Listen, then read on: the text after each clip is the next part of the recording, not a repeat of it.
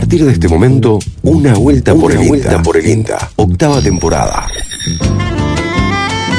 Bienvenidos, bienvenidas a una vuelta por el INTA. El placer de reencontrarnos en este espacio del Instituto Nacional de Tecnología Agropecuaria para compartir con todos y todas ustedes este, un poquito de ciencia, un poquito de tecnología, un poco de campo. Bueno, de eso eh, se trata una vuelta por el INTA y aquí estoy con mi coequiper Mauro Bianco en este domingo tan, pero tan especial. ¿Cómo anda, Bianco? ¿Qué tal, Lucas? ¿Cómo andas? Un gusto volver a encontrarnos acá el Día del Padre. Sí, Día del Padre, mañana Día del Apicultor.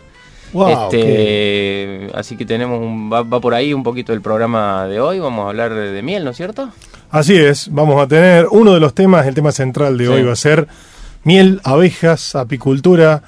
Eh, increíble la cantidad de, cosas que podamos conversar sobre este tema y con una entrevistada de lujo. Sí, la verdad que la entrevistada que tenemos hoy es para, es para eh, sacarle toda la info posible porque sabe un montonazo y es un gustazo cada vez. No sé cómo vamos a hacer para meter la nota con, con Melissa en un programa. Yo estuve, para, ponernos de acuerdo que íbamos a charlar, ¿Cuánto, 25 minutos, así que imagínate lo que puede ser eh, bueno, desarrollar el tema. Eh, otros temas, jornada forestal en el sudeste de Córdoba, corredores ambientales en la cuenca Río Cuarto va a ser otro de los temas. Cultivo de papa, tizón tardío, una enfermedad problemática que, tiene el cultivo. Y bueno, ovinos, se esperan modificaciones a la ley de promoción ovina que complica a productores cordobeses por la priorización de fondos en función del stock de animales. Y ahí vamos a tener la introducción de una voz que se suma al equipo de una vuelta por el INTA. Se trata de Gabriela Mastro Vicenzo, de la Agencia de Extensión Rural INTA Canals, que si no me equivoco es licenciada. Eh, así que bueno, Gabriela. Le mandamos un beso grande, la Gaby. Sí, ¿Eh? excelente. Es el INTA en canal, la Gaby. Creo si no me equivoco, creo que es, no sé si hay. ella o No, hay, un equipo, hay un equipo junto con ella. Pero la verdad que eh, contento de que se sume a una vuelta por el INTA, junto con Jorge y con Andrés. Perfecto. Van a ser de las suyas en el INTA Marco Juárez. Y por último, muestreo de enfermedades de, eh, toros. Sí, hay un proyecto de desarrollo local también que, trata sobre esto. Eh, les recordamos que sorteamos una miel la posta que es producida en el campo anexo de INTA de Anfones. la posta es la marca de la cooperativa Pícola Ischilín, que INTA forma parte, y estamos este, sorteando una miel. Hoy vamos a tener el ganador de la semana pasada, lo vamos a anunciar al final del programa. Eh, para participar, ingresan al Facebook de Una Vuelta por el INTA, eh, le dan clic al me gusta de la publicación y anotan en los comentarios su nombre y sus últimos tres del DNI eh, y todos estos programas vamos a estar sorteando una miel por programa. Así que a participar. Ahí nos, buscan en el Facebook, una vuelta por Linta. Y si no, también pueden escribirnos. Eh, ponerse en contacto con la producción de este programa al 3572 5286 93 3572 528693 Este, mm, yo le había dicho que le iba a tirar los precios de la miel. Esta miel se vende, la vende, la comercializa, comercializa la cooperativa de eh, Marco Juárez, de Inta Manfredi, perdón, la cooperadora. Sí. Y sale 450 pesos el kilo y 250 el medio kilo. Si usted quiere comprar, nos escribe ahí a ese número de WhatsApp que le dije y le mandamos el link para hacer el pedido. 3572-528693. Estamos hablando de miel pura producida en el campo anexo del Inte de Una de las cosas que es interesante hoy charlar con Melissa en la entrevista central es cuál es la diferencia y por qué la miel tiene estos precios, como el que acabamos de decir, y la por ahí algunos productos que son imitaciones, uno se los puede conseguir eh, por mucho menos dinero. es, un problema nacional, le diría, o no sé si mundial, eh, que tiene la miel. ¿Mm? Excelente, un temazo. Vamos a charlarlo con Melissa porque anticipamos un poco con esto en la, en la conversación que estuvimos y cómo puede ser esto que un frasco de miel salga 100 pesos y otro 500, 400. bueno, ella lo va a desarrollar como sabe. Esto es miel pura, así que Miel de bosque nativo. Bueno, vamos a escuchar un poco de música y ya arrancamos con el programa porque no nos va, no nos va a entrar todos los temas que tenemos para, para el día de hoy. Escuchamos un poco de música en este domingo, Día del Padre, aquí en la AM580 en Radio Universidad. Un poquito de música y ya volvemos. Los sonidos de una vuelta por el INTA siempre están presentes en cada mañana de domingo. El primero en llegar es el recordado Gustavo Cerati. Cactus. Un cactus suaviza mis semas con su piel. Tiene cien años, solo florece una vez en tu nombre. En tu nombre.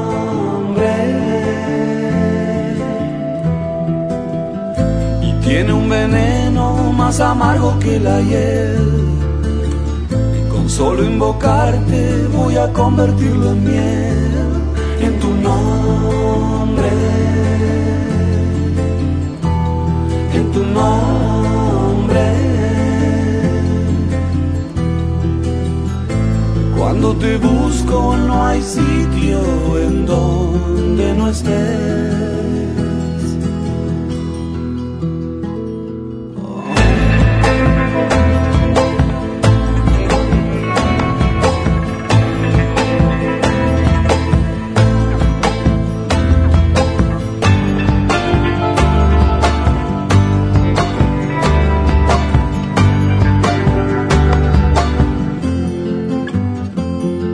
Los médanos.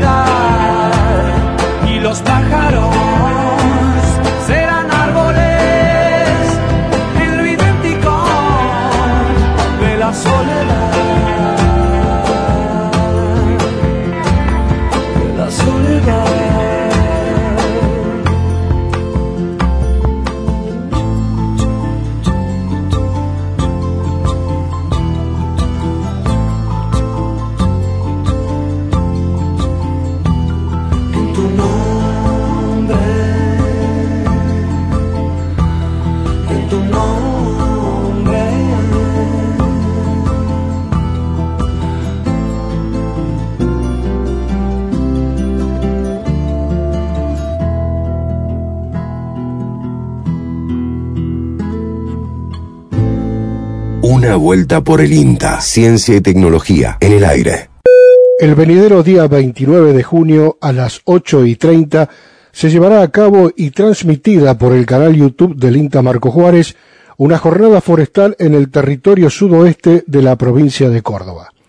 La misma es organizada por la Agencia de Extensión Rural del INTA Río Cuarto, participando también la Mesa de Buenas Prácticas Agropecuarias, el Consejo Regional de Conservación de Suelos de Río Cuarto y la Asociación de Ingenieros Agrónomos de Río Cuarto. Dialogamos con la ingeniera Alejandra Canale del INTA Río Cuarto, quien nos amplía sobre esta jornada forestal en el sudoeste de la provincia de Córdoba. Esta jornada se viene ya mm, organizando desde hace bastante con con gente que estamos instituciones acá del, sector de la zona de Río Cuarto. Eh, el objetivo básicamente es tratar de generar eh, que la, un poco de comunicación hacia la sociedad, los productores, que están muy eh, necesitan información local sobre el comportamiento de algunas especies como sauces, álamos. Justamente en esta zona eh, hay experiencias que se han desarrollado con distintas eh, clones de estas dos especies. Tenemos referentes de la universidad que están especializadas en la temática de nativas, que es una demanda bastante alta en esta zona, y eh, con el programa agroforestal la, la, demanda en base a qué especie poder utilizar eh, cada vez va en incremento. Por lo tanto, hemos decidido organizar esta jornada para poner en conocimiento a la comunidad en general sobre todo lo que es información de esta zona, ¿no? Así que bueno, nos van a estar acompañando varios disertantes que son un lujo, ¿no? Es importante destacar, Alejandra, que ustedes están en una zona donde eh, la conciencia este, ambiental de alguna manera es muy importante, dado de que, eh, bueno, la zona justamente de Río Cuarto, Alpacorral, eh, han sufrido grandes devastaciones justamente en lo que es la parte forestal. Justamente digo esto por los incendios ocurridos hace unos meses atrás.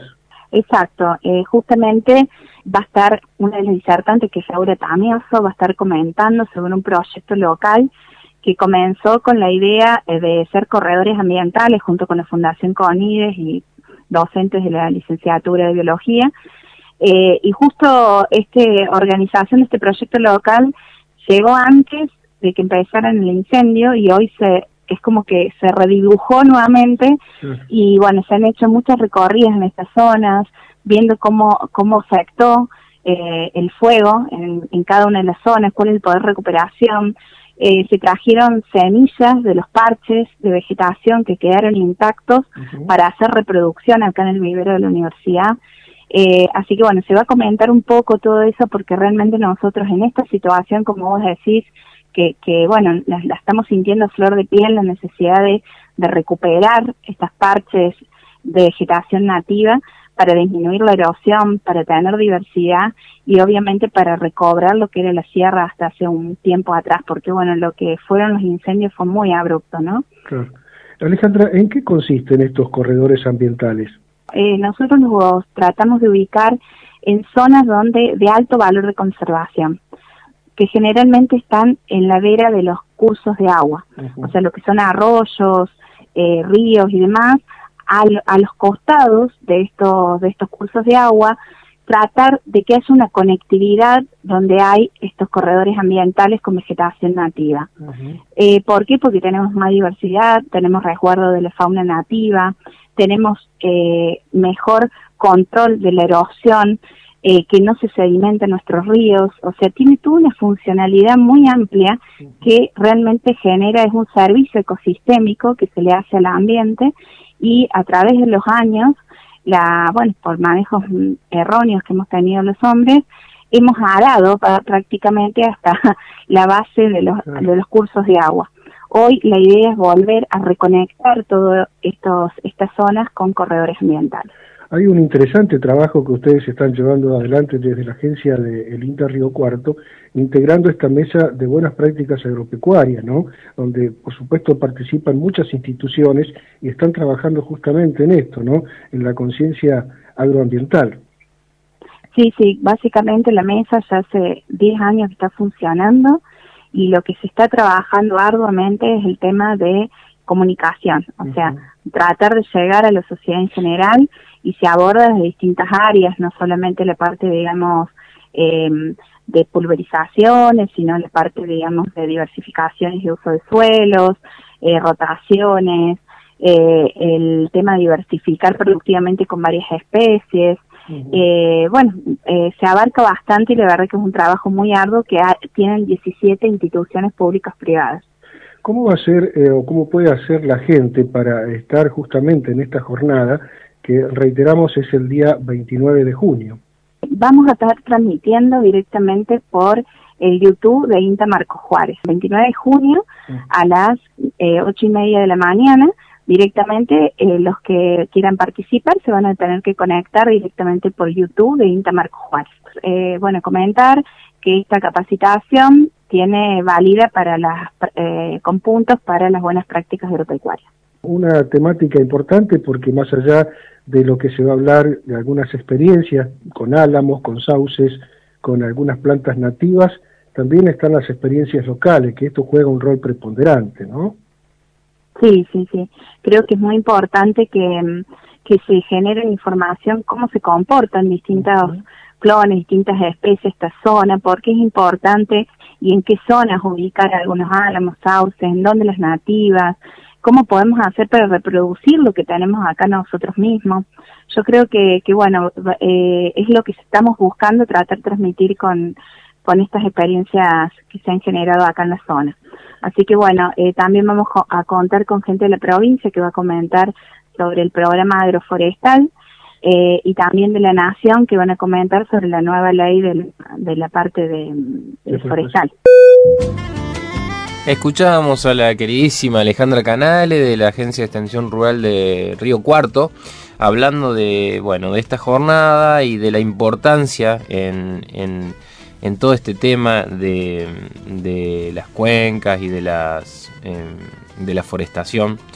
Eh, esta jornada forestal hablando de la comunicación, me quedé colgado con eso, ¿no? Cómo tienen, cómo están eh, trabajando en relación a la comunicación, porque como en muchos casos los diagnósticos sobre los problemas que existen y los manejos que hay que hacer en muchos casos ya se sabe lo que hay que hacer. Lo que falta es la apropiación por el ser, de parte del ser humano para poder llevar adelante y que y tener, digamos, una conciencia o poder visibilizar estos problemas que, que, que, existen y que son muy importantes ni que hablar en el sur, ni que hablar lo que pasó con los incendios, ¿no? Hablaba de sí, cosas negativas y otras que también el sector viene haciendo positivas y sin embargo no se conocen. Entonces, a la vez, a esto iba comunicar lo que se hace.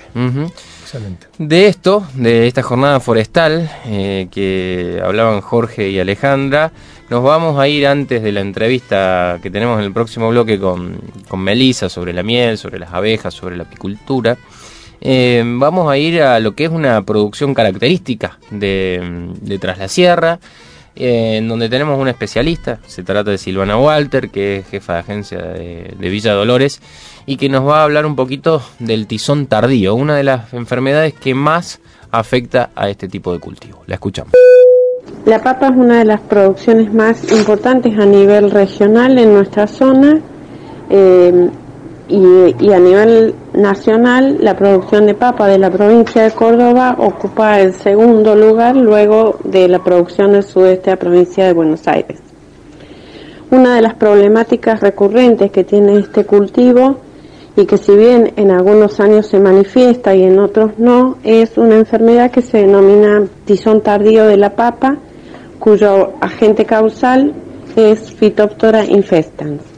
Phytophthora es una enfermedad problemática en el cultivo que cuando se dan las condiciones ambientales favorables, que son temperaturas frescas y elevada humedad relativa, eh, el cultivo mojado por lluvia o por rocío, eh, esta enfermedad es muy agresiva y puede producir la mortalidad total del cultivo y obviamente impactar sobre el rendimiento. Eh, desde hace un tiempo ya estamos trabajando con la estación experimental del INTA de Balcarce, donde hay un grupo que tiene una gran trayectoria en este cultivo. Trabajamos con una investigadora que se llama Florencia Luca. Florencia es doctora y está haciendo su postdoctoral en el tema fitóftora e integra eh, diferentes redes y proyectos que abordan esta temática. Una de las herramientas que está disponible y que ha llevado, eh, en las que ha trabajado Florencia y el grupo de investigación es un sistema de alarma que se llama PhytoAlert, que se basa en predecir cuál es el riesgo del cultivo frente a esta enfermedad. Para esto se tienen en cuenta una serie de parámetros, como es la geolocalización del lote, la variedad empleada, los milímetros de lluvia, el riego, el manejo que se hace de ese cultivo y en base a estos datos el modelo predice cuán riesgoso es el ataque de este hongo. Es una herramienta que se ha validado ya eh, en el sudeste de la provincia de Buenos Aires, pero también en diferentes zonas del país como Córdoba y Tucumán, e inclusive eh, fuera de Argentina también ha sido validada. Hay algunos productores de nuestra región que ya lo vienen utilizando y otros que eh, en las diferentes campañas se van sumando. Esta herramienta permite, es, eh, es una alternativa que tiene el productor como frente a la toma de decisiones y en el caso de algunos eh, lotes del sudeste de la provincia de Buenos Aires ha permitido reducir hasta un 50% las aplicaciones que se realizan al cultivo por lo cual puede ser utilizado eh, por el productor para tener a salvo su producción y por otro lado contribuir no solamente a una reducción de costos, sino eh, también el impacto ambiental que pueden tener la aplicación de estos productos. Y otra de las áreas en las cuales trabaja Florencia es la determinación genética de las diferentes razas presentes en Argentina y también está trabajando con otros lugares de, Latinoamérica. Eh, ya le hemos enviado en otras oportunidades, en otros años, material de nuestra zona y esto es muy importante ya que permite luego con la investigación evaluar cuáles son eh, los fungicidas que serían que tuvieran una mayor eficiencia para el control de este patógeno. Afortunadamente, eh, en lo que va de esta campaña, no se han manifestado síntomas eh, pero es una enfermedad que, que siempre hay que tenerla en cuenta porque, como decía al principio, es muy riesgosa y puede producir grandes daños al cultivo. Así escuchábamos a Silvana Walter, jefa de agencia de Linta Villa Dolores, que nos hablaba del tizón tardío en papa, entrevistada por nuestro querido compañero y productor de este programa, Fabricio Taparelo. Vamos a escuchar un poquito de música en esta mañana y cuando volvamos hablamos de miel, hablamos de apicultura. Les proponemos ahora a una baiana de ley que llevó su canto al mundo entero. Su nombre es Gal Costa y trae un poquito de calor de las tierras tropicales con Bloco du Prazer.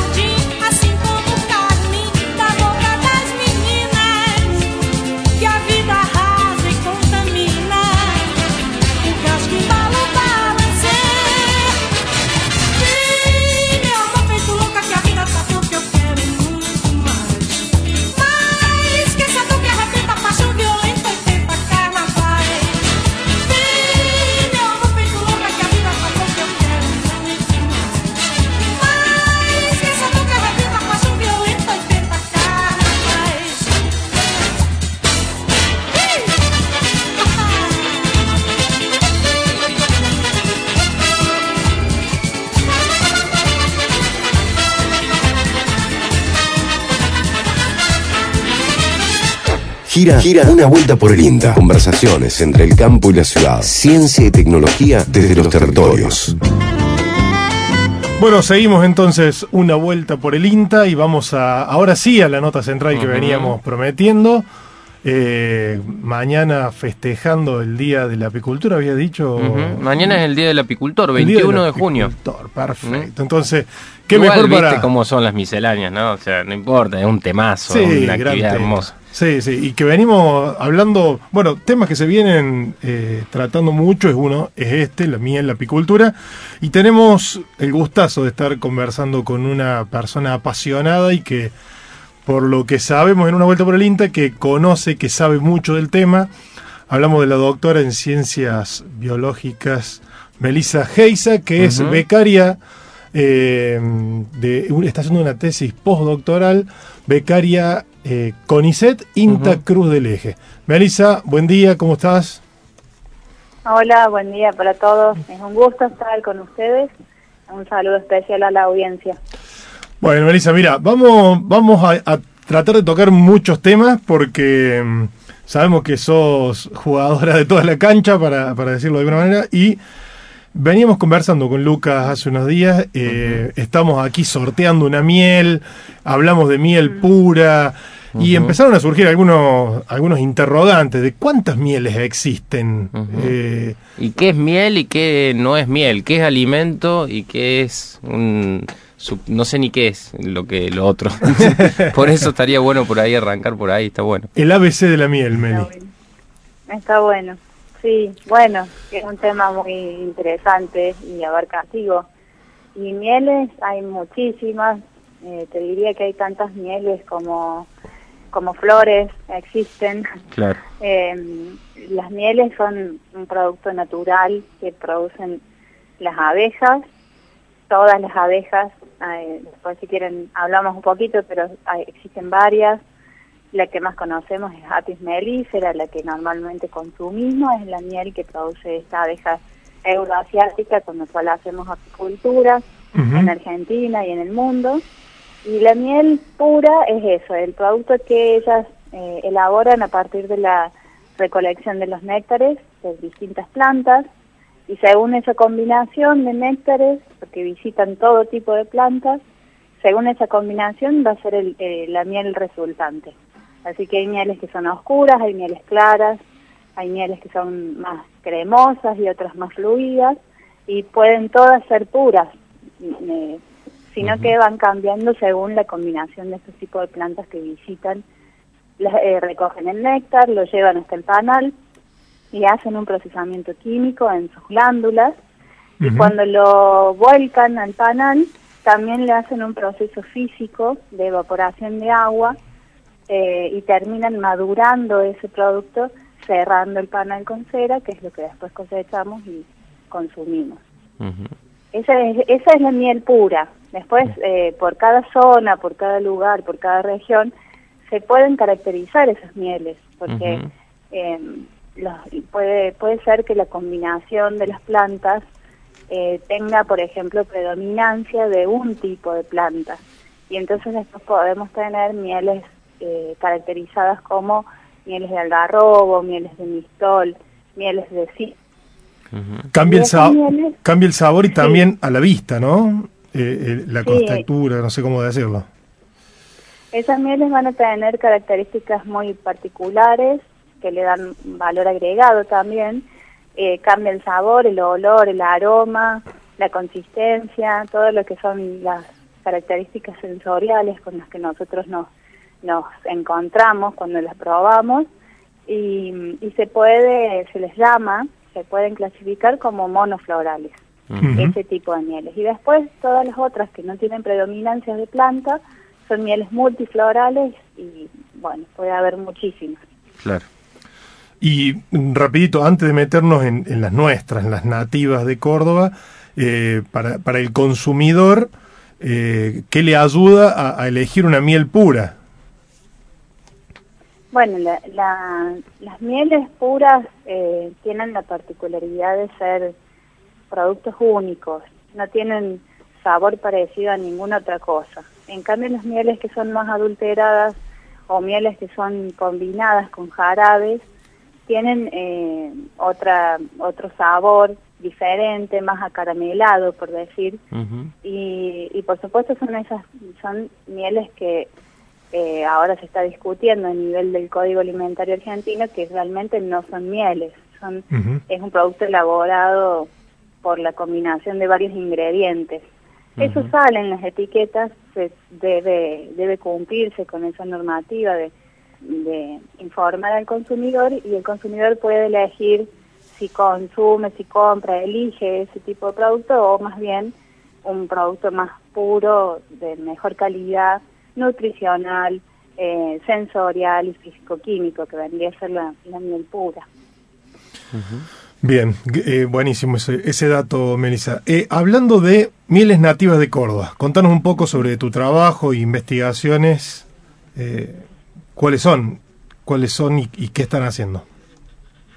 Bueno, la, recién les decía, la miel más conocida es la miel de apis mellifera, que es la que eh, se produce a nivel comercial en el mundo. Pero existen otras mieles que siempre estuvieron presentes en el territorio, que son las mieles que producen los insectos nativos que tenemos en el lugar y que muchas veces no, no conocemos porque son, quizás eh, eh, por ser de menores cantidades o por ser insectos que no se manejan a nivel de producción, sino más bien hay un manejo y hay una, una cosecha más bien silvestre, como los panales, por ejemplo, de las avispas, conocerán a la avispa que le llaman camoati, que es, eh, produce miel y eventualmente se cosecha el, el nido y el panal para usarse su miel, pero no es una avispa que sea criada y manejada como apis mellifera.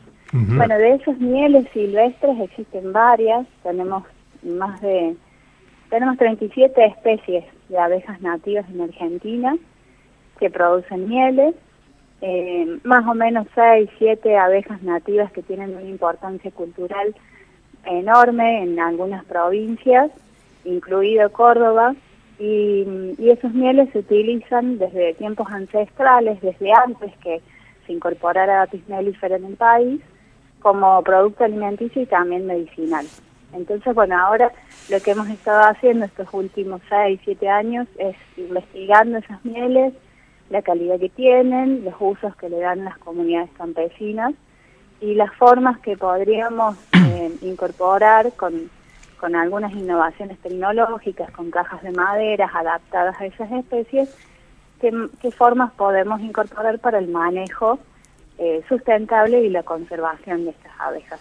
En Córdoba tenemos dos especies que pertenecen al género plebeia y bueno, estamos, estamos en ese camino, es muy lindo, muy interesante. Eh, la verdad que también la diversidad de mieles es enorme, muy ricas, muy deliciosas, son mieles preferidas por los consumidores. Y bueno, esto de que a veces creemos que una miel clara es más pura y una oscura, eh, es impura. Eso, no, bueno, no, no es así. Tenemos que saber que hay una miel para cada paladar y cada uno puede preferir lo que más le guste. buen dato ese, Marisa, porque también hay como ciertos mitos eh, en, urbanos, digámosle, que si se cristaliza la miel es porque no es pura. Esto no es así, ¿no? Para, para consumidores, Marisa. Sí, no, no, no es así. Las mieles, eh, esto, tienen diferentes combinaciones de néctares. Los néctares de las plantas tienen distintas proporciones de azúcares, eh, fructosa, glucosa y sacarosa. Y, y, en esa combinación de azúcares van a después hacer que las mieles se cristalicen más rápido o más lento. Y puede haber mieles que no cristalicen en años y puede haber mieles que cristalizan a los 15 días de cosecharlas y, y no tiene que ver con que estén mezcladas. Así que más bien es una propiedad mm, de la misma miel y en el caso de las abejas nativas pasa lo mismo. Pasa lo mismo, por más que sean un poco más fluidas y que tienen características distintas de las mieles de apis mellifera, también hay una gran diversidad. Entonces, bueno, también se, se habla mucho de eh, la posibilidad, estamos queriendo proyectar hacia adelante, la posibilidad de mm, obtener mieles diferenciadas por lugares geográficos de producción. Mieles de los montes serranos son diferentes a, los, a las mieles de los bosques de la llanura y a las mieles producidas, por ejemplo, en las costas de las Salinas Grandes, en Córdoba. Entonces esa, esa diferenciación de, mieles hace que también se puedan después ofrecer eh, para cada gusto de, consumidores.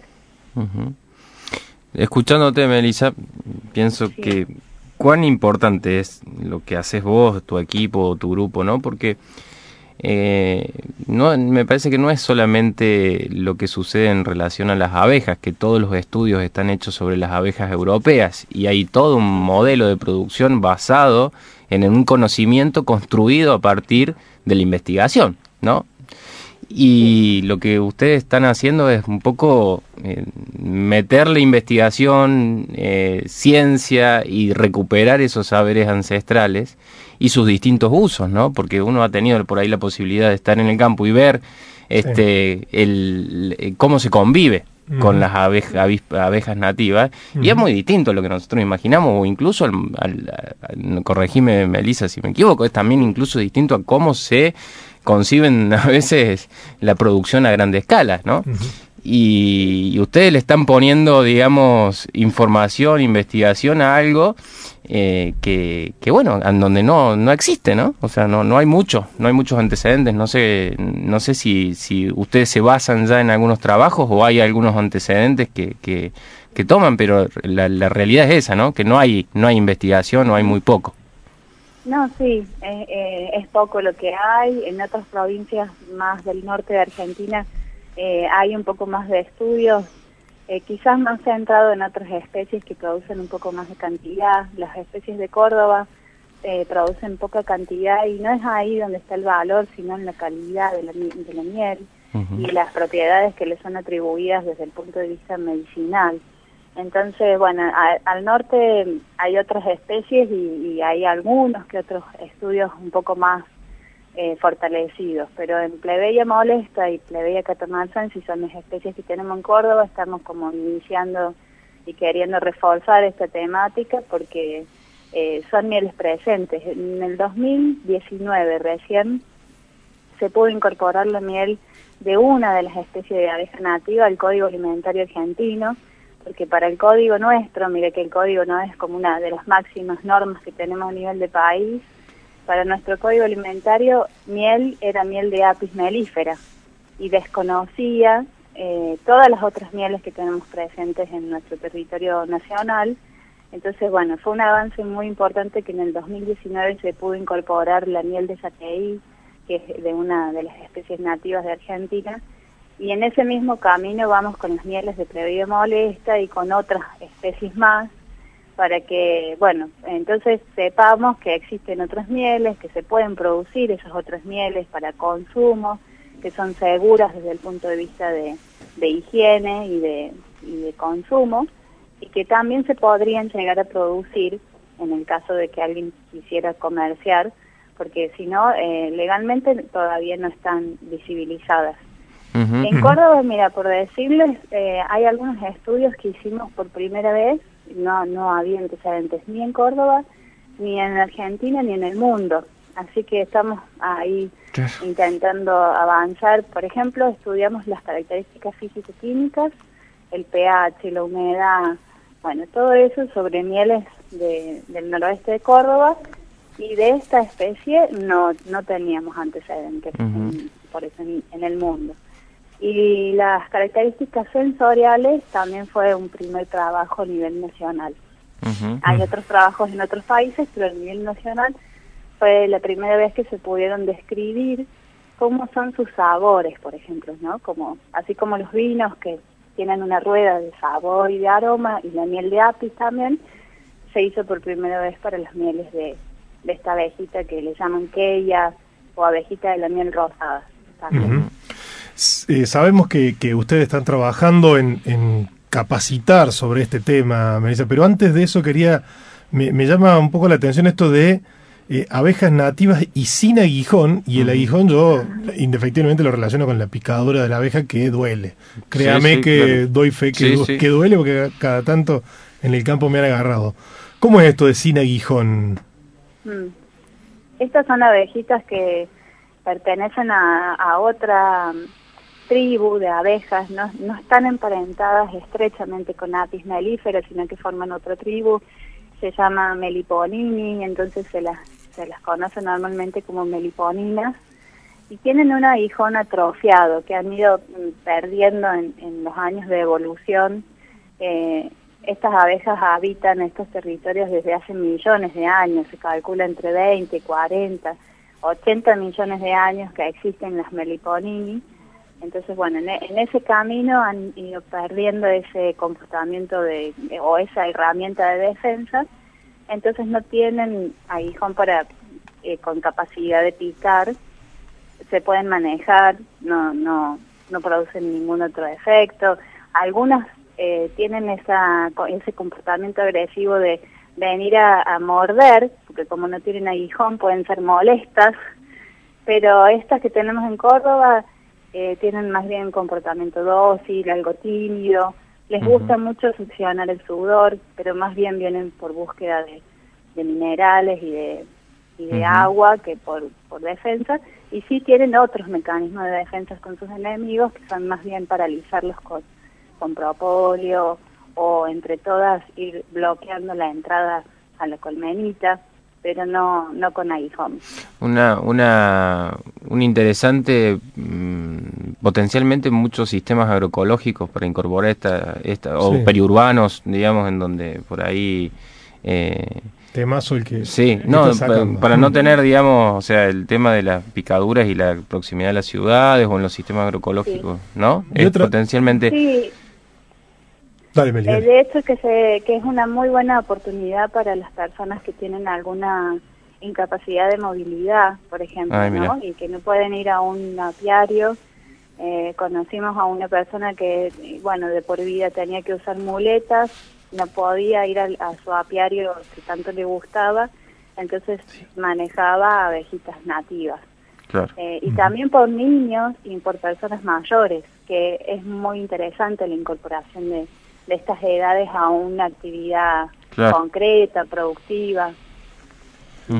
Melissa, te quiero preguntar antes, para ir cerrando brevemente, ¿cuáles son los beneficios o, por ahí, por qué las comunidades ancestrales y campesinas que nos mencionaba consumían y, le dan tanta importancia a esta, a esta miel? Y yo, la, para que cierre, ¿y dónde, si se puede, si, es, si se puede conseguir esa miel o es un producto que lo manejan las, propias comunidades, ¿no? Si hay algunos lugares que se comercialice.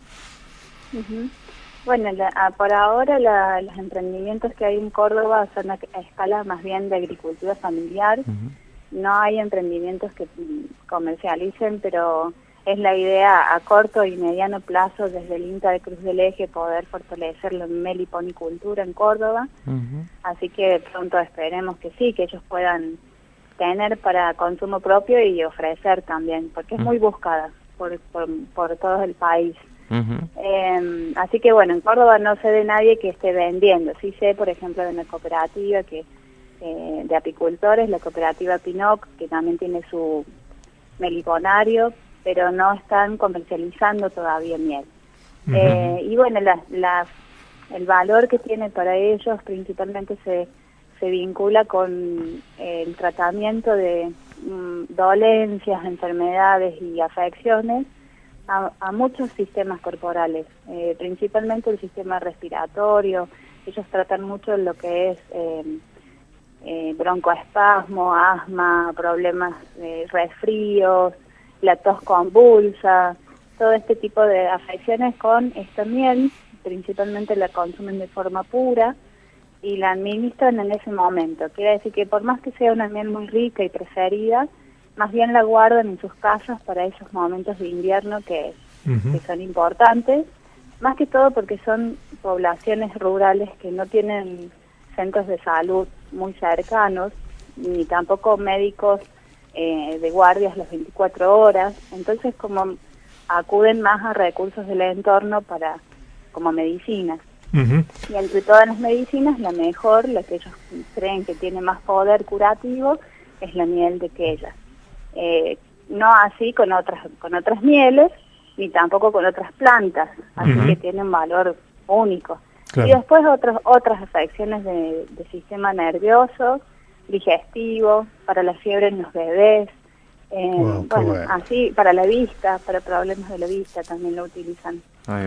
Buenísimo, muchas gracias. Y el último tema y cerramos, están haciendo ahora un curso de capacitación de apicultura en este tema. Contanos eh, de qué se trata y cómo, cómo lo están llevando a cabo, Meli, y cerramos. Sí, estamos, eh, el viernes se hizo el primer módulo, son, son tres módulos y estamos ofreciendo un taller desde el INTA de Cruz del Eje eh, de forma virtual para introducirnos, digamos, es una introducción al manejo sustentable y la conservación de estas abejas, es mostrar una, una alternativa de eh, cajas para, para poder criarlas, para poder cosechar la miel y una alternativa de captura de enjambres para que se puedan utilizar y no tener que sacar el, nido del árbol y golpear el árbol y perder el nido. Así que la idea es poder también aportar a las, en dos dimensiones, ¿cierto? Hacia el productor y hacia las abejas. Eh, y bueno, fue la verdad que fue un éxito la inscripción que tuvo el curso y va a poder ser retransmitido por YouTube en la plataforma del INTA Manfredi, porque bueno, los 300 cupos que teníamos por plataforma Zoom ya fue completo. Ah, bueno. Eh, vamos bien y la idea es eh, poder brindar todos estos conocimientos desde lo científico, desde lo ancestral y con innovaciones tecnológicas para el manejo de estas abejas. Interesantísimo la captura de enjambres, ¿no? Esa, es la, parte más divertida, ¿no? Para escuchar las anécdotas y demás. Bueno, Mary, muchísimas gracias, ¿eh?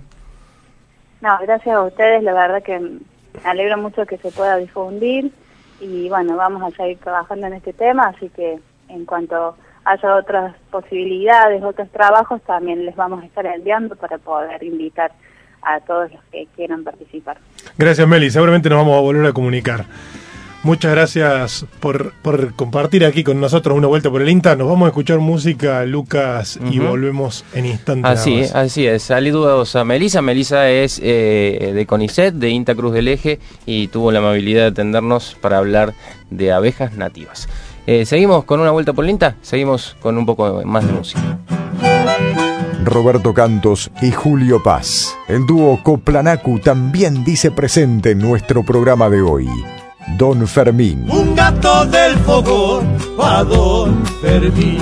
Guitarra y bandoneón, bombo y violín. Churito y soñador como el Crespín.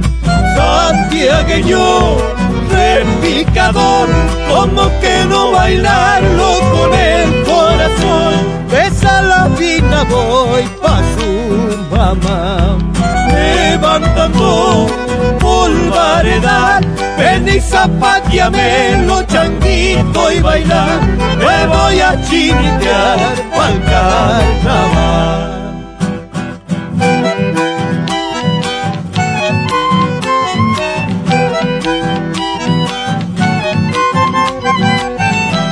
Un gato pechador santiagueño, bendito mañero sencillo como son mis paisanos, para guitarrear y festejar, yo soy como el cachino y la María Luisa, soy dulce para el querer como el mistol, en mi pago pica el amor, igual que la usapuca y ahí rascamelo, voy a serenatear con el buscar. Gira, Gira, una vuelta por el INTA, ciencia y tecnología desde la divulgación. La Mesa Ovina Provincial apuesta a que se logre modificar el proyecto de ley que perjudica la producción entrerriana y cordobesa. El proyecto de ley de promoción de la cadena ovina ya cuenta con la aprobación del Senado Nacional y ahora será el turno de diputados quienes podrán realizar modificaciones. Pero si bien el tratamiento de la normativa fue muy esperado por los productores, el proyecto en marcha afecta enormemente a nuestra provincia. Nuestro compañero Jorge Alegre dialogó con el ingeniero Néstor Franz de la agencia del INTA Coronel Moldes. Eh, lo que se está viendo hay algunos puntos, digamos, que no, no, están favoreciendo algunos sectores de la, de la Argentina, sobre todo las provincias del norte y centro norte, en el cual no tenemos un gran stock de ovinos, porque hay un artículo que priorizan la distribución de los fondos a las provincias a través del stock ovino. Bueno, Córdoba se, se ve ciertos modo perjudicado en el aspecto porque tenemos muchos productores, pero no tenemos un stock ovino contundente, digamos, para que tengamos una buena distribución para nuestra provincia. Lo que sí, antiguamente, en las otras dos versiones de la ley, porque es la segunda revisión que se va a hacer, eh, se tenía en cuenta el porcentaje de, del stock, el porcentaje de los productores y un porcentaje fijo igual para todas las provincias. Entonces, de esa forma los fondos se repartían más equitativamente. Por eso es uno de los puntos más digamos, con cierta discusión en esta nueva reedición de la ley. Quiero recalcar que Córdoba en estos últimos años ha venido creciendo en la actividad ovina, inclusive con eh, aplicaciones de tecnologías, como los productores más dinamizados, eh, se han organizado, hay cooperativa, hay cámara de productores ovinos, o sea, son cosas que han ido de la mano en el crecimiento de la provincia y lo que esperamos que no, no se corte ese, ese envión y que sigamos recibiendo fondos que nos permita llevar adelante los objetivos que se fijó la provincia de Córdoba en la producción ovina. Es una herramienta fundamental, ¿no? En la parte de recursos económicos para que la, actividad crezca, sobre todo este perfil de productores que hablamos, productores familiares y pequeños productores. Lo que sí es cierto, eh, las provincias patagónicas, que son cuatro o cinco provincias que están en el sur, ellos tienen la mayor cantidad de stock y es cierto que también ellos hacen un monocultivo de la actividad, no, no tienen la posibilidad, como las como provincias nuestras, que son muy diversificadas desde el punto de vista agrícola, ¿no es cierto? Eh, y ganadero, ellos no tienen esa posibilidad y bueno, por ahí un argumento que ellos plantean, eh, la priorización a través del stock ovino. Pero bueno, nosotros nos sentimos medio perjudicados en el aspecto que no se nos reduzcan los fondos de manera significativa para poder llevar adelante estos proyectos que se vienen avanzando en forma sustentable y, con, digamos, con fuerza, digamos no solo sustentable, sino también con un ámbito de desarrollo, digamos, y proyección cierta, en el cual estamos trabajando en lo que es producción de carne, ¿no es cierto, ovina? Nosotros nos hemos focalizado como estrategia en la, provincia y sobre todo en la región centro a producir carne de, en cantidad y calidad a partir de corderos pesados precoces, ¿no? Que, es una de las ventajas que tenemos nosotros desde el punto de vista de la oferta de forrajes y de alimentos que tenemos diversificados. Pero bueno, ahí está la puja, siempre en la distribución de recursos, eh, siempre hay algunos que están favorecidos y otros perjudicados. Pero bueno, esperemos que, ese impacto sea lo menos posible desde el punto de vista negativo para la provincia de Córdoba. Claro, porque pocas provincias, mayor stock, indudablemente, claro está, pero eh, digamos, el mayor o la mayor concentración de productores están del río Colorado hacia arriba, ¿no es cierto? Exacto, exacto. No te digo nada de las provincias del NOA. Ellos también están en la misma situación que nosotros, pero dentro de las provincias que más están creciendo desde el punto de vista de producción, como son Entre Ríos, Santa Fe, Córdoba, La Pampa y nosotros, sobre todo las provincias de la región centro, que tienen esta posibilidad de, un desarrollo importante y sostenido de la producción, bueno, esperemos que no nos veamos reflejados desde el punto de vista negativo y que nos corten el, el envión que venimos teniendo en el desarrollo de la actividad. Si esta ley no se trata, eh, digamos, en estos próximos días, o no se revé esta situación, esto pasa para el año próximo, ¿no? Claro, claro, como bien, como bien sabe, va a ser un año complicado este porque es un año electoral, con un montón de leyes que están a salir y que, bueno, se están debatiendo varios temas, encima nos agarran en medio de una pandemia, bueno, todas estas cosas que, nos está pasando, eh, si la ley no se aprueba ahora en, en diputado, entonces volvería a Senado y bueno, y ahí se pasaría todo. Claro y es muy posible que la ley nos quede aprobada este año. Y ahí sí nos, nos complicaría seriamente también. uno de los problemas más serios que tenemos en la provincia de Córdoba es que no tenemos, eh, eh, casi la mitad del stock nuestro no está, eh, digamos, registrado. Ese es uno de los problemas que estamos teniendo porque los planes de desarrollo y las políticas de desarrollo ganadera se hacen sobre registros confirmados, ¿no es cierto? O sea, que la actividad esté blanqueada, digamos, de esa forma. O sea, nosotros tenemos muchos productores que no tienen esa prioridad registrar sus animales, entonces no, no figuran en ningún lado, entonces no nos tienen en cuenta desde el punto de vista del stock y eso nos perjudica doblemente. Néstor Franz, del INTA Coronel Molde, es un especialista en producción ovina que daba su punto de vista sobre esta modificación en la ley eh, de promoción ovina que seguramente ya abordaremos con más tiempo, porque es un tema interesante, en otros programas. Le propongo, Mauro Bianco, que escuchemos un poquito de música y ya entramos en el cierre, porque nos quedamos con poquito tiempo para esta vuelta eh, por el INTA eh, del día de hoy. Una voz que encanta a cualquier oído. Julia Senko aparece en nuestro escenario imaginario. La tenemos con su álbum llamado Vuelvo a ser luz. Julia Senko, Lucero. Se vuela de tu sonrisa la mariposa candente que por la mano me agita por la boca me enciende. Por el agua de tus ojos caigo a la noche más bella y me ilumino y me mojo bajo la luz de tu estrella. Yo no tengo más amparo que la noche en el desierto y un reloj de pulso incierto en el que no veo la hora en que me llegue la aurora desde tus brazos abiertos. Voy a soltar en el viento una pensamiento y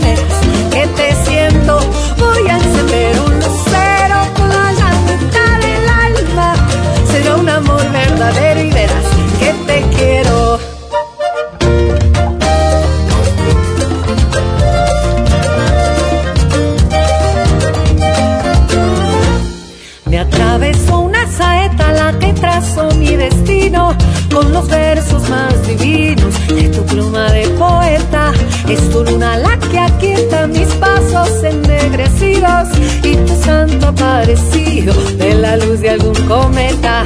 Yo digo que soy la piedra de tu casa peregrina y un puño de agua marina vertida de tu costado al son de canto robado de la sangre que te habita.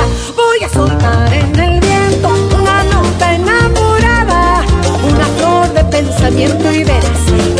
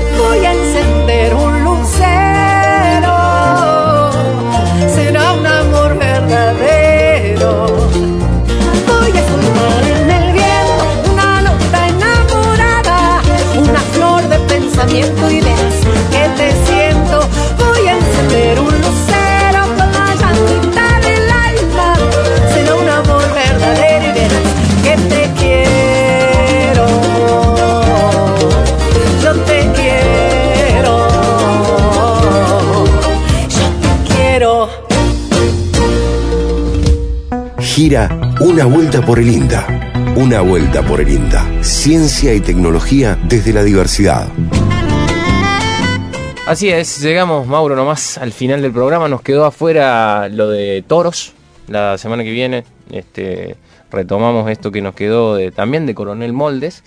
Em, Tengo acá el frasco de miel, no se olvide del sorteo. Sí, mientras usted eh, va eh, ordenando esa aplicación para sortear entre todos que, aquellos que participan y siguen, pueden seguir participando, vamos a seguir sorteando una miel por programa.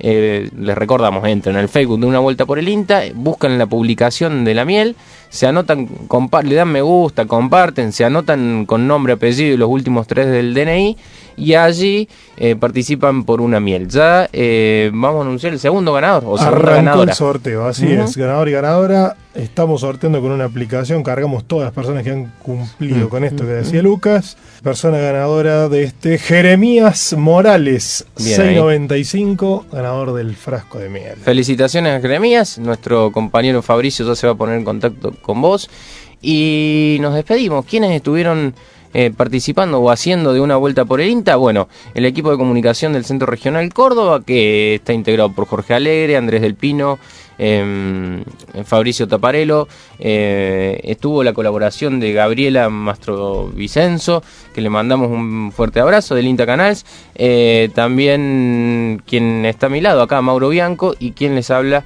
eh, Lucas Viale. ¿Me olvidé de alguien? No. Del equipo no, estamos. Del equipo estamos. Después, Pablo Giner en la puesta al aire, eh, eh, Ulises Goyo en la, en la edición de Nuevas Artísticas, Martín Rodríguez Sabac en la locución, la edición de Tony Peralta y la musica- musicalización de José Ávila. Un equipazo.